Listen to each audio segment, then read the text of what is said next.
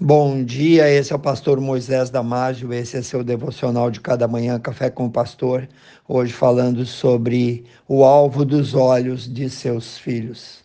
Saiba que a primeira igreja que seus filhos vão frequentar é a sua casa. O primeiro pastor que eles vão conhecer são seus pais. Aos olhos do filho, o pai é perfeito, é um super-herói, é o super-homem seus olhinhos estão copiando a imagem, estão filmando o tempo todo e ele vai automaticamente tentar imitá-los em todos os seus gestos. Os pais que temem a Deus vão entender que eles precisam, acima de tudo, ter sabedoria, ter um bom testemunho e ser um padrão santo, exemplar para seus filhos, e cuidar para jamais agir como tolos pois terão poucos anos até que eles ganhem a rua, ou seja, que eles fiquem totalmente independentes. Então vão sair de casa. Até lá, a formação do caráter deles já deverá estar bem preparado. O alvo primeiro ou supremo dos pais na educação dos filhos é conduzi-los à presença de Cristo, a fim de que eles possam recebê-lo como Senhor das suas vidas e aí então sejam transformados de dentro para fora. No Salmos 127, 4, nós lemos como flechas na mão do valente, assim são os filhos da mocidade, e bem-aventurado o homem que enche deles a sua aljava.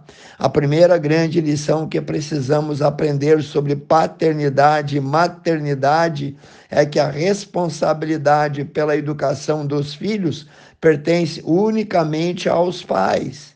Alguns pais, infelizmente, fazem como Pilatos, procuram lavar as mãos e passaram essa responsabilidade para a escola.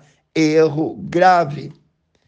Que os professores devem colaborar na formação dos alunos, não há dúvida, mas achar que eles devem fazer o papel dos pais na educação dos filhos é inconcebível.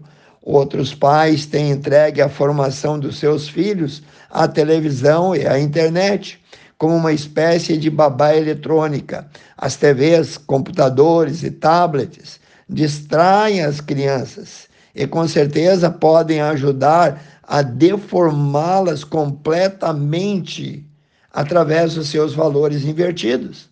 A grande tarefa de um pai é formar moralmente o seu filho. Isso mesmo, a coisa mais importante que um filho levará do seu lar, dos seus pais para o resto da vida é a formação ou a deformação moral. Agora, insisto numa coisa: você não pode dar ao seu filho algo que você não tem. Você é corresponsável por construir ou por destruir a vida de seus filhos. A omissão em educá-los é o primeiro passo para a catástrofe. A função dos pais, então, seria alimentar biblicamente os filhos com as coisas de Deus e quando eles ficarem doentes ou fracos, os pais têm que dar o remédio, ou seja, precisam usar a vara da correção seus pais forem omissos em seu papel de nutrir ou corrigir o curso errado dos seus filhos, pagarão um preço muito alto. Perto de quatro mil anos atrás, Deus deu essas palavras a Moisés, ensinando de como os pais deveriam educar os filhos. Aqui está o código, aqui está a senha para toda a educação cristã.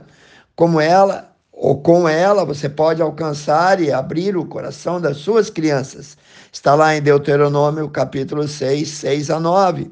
Vamos ler. Essas palavras que hoje te ordeno estarão no teu coração, e as ensinarás teus filhos, e delas falarás assentado na tua casa, andando pelo caminho, deitando-te, levantando-te também as atarás por sinal na tua mão, e te serão por frontais entre os teus olhos, e as escreverás nos umbrais da tua casa e das tuas portas. Deus não deixou uma outra cartilha de educação de filhos ou de conduta da vida, senão a Bíblia. Deus não deixou o assunto em aberto, nem nos disse para aderirmos à última moda educacional pedagógica. Ele nos deu suas leis e ordenanças. Qualquer coisa fora dos ensinos da palavra de Deus é um atoledo sem fundo, um campo minado ou um labirinto em que o diabo encurrala suas vítimas. Paz, ore e peça a sabedoria que vem do alto, revista-se do temor do Senhor. Deus, o Pai, quando apresentou Jesus, o seu Filho ao mundo para ser o nosso Salvador, disse em Mateus 3,17: Este é o meu filho amado em quem eu me comprazo, ou seja, em quem eu tenho prazer. Você quer ter o prazer na vida de seus filhos? Então deixe a palavra de Deus iluminar os teus pensamentos e os passos deles.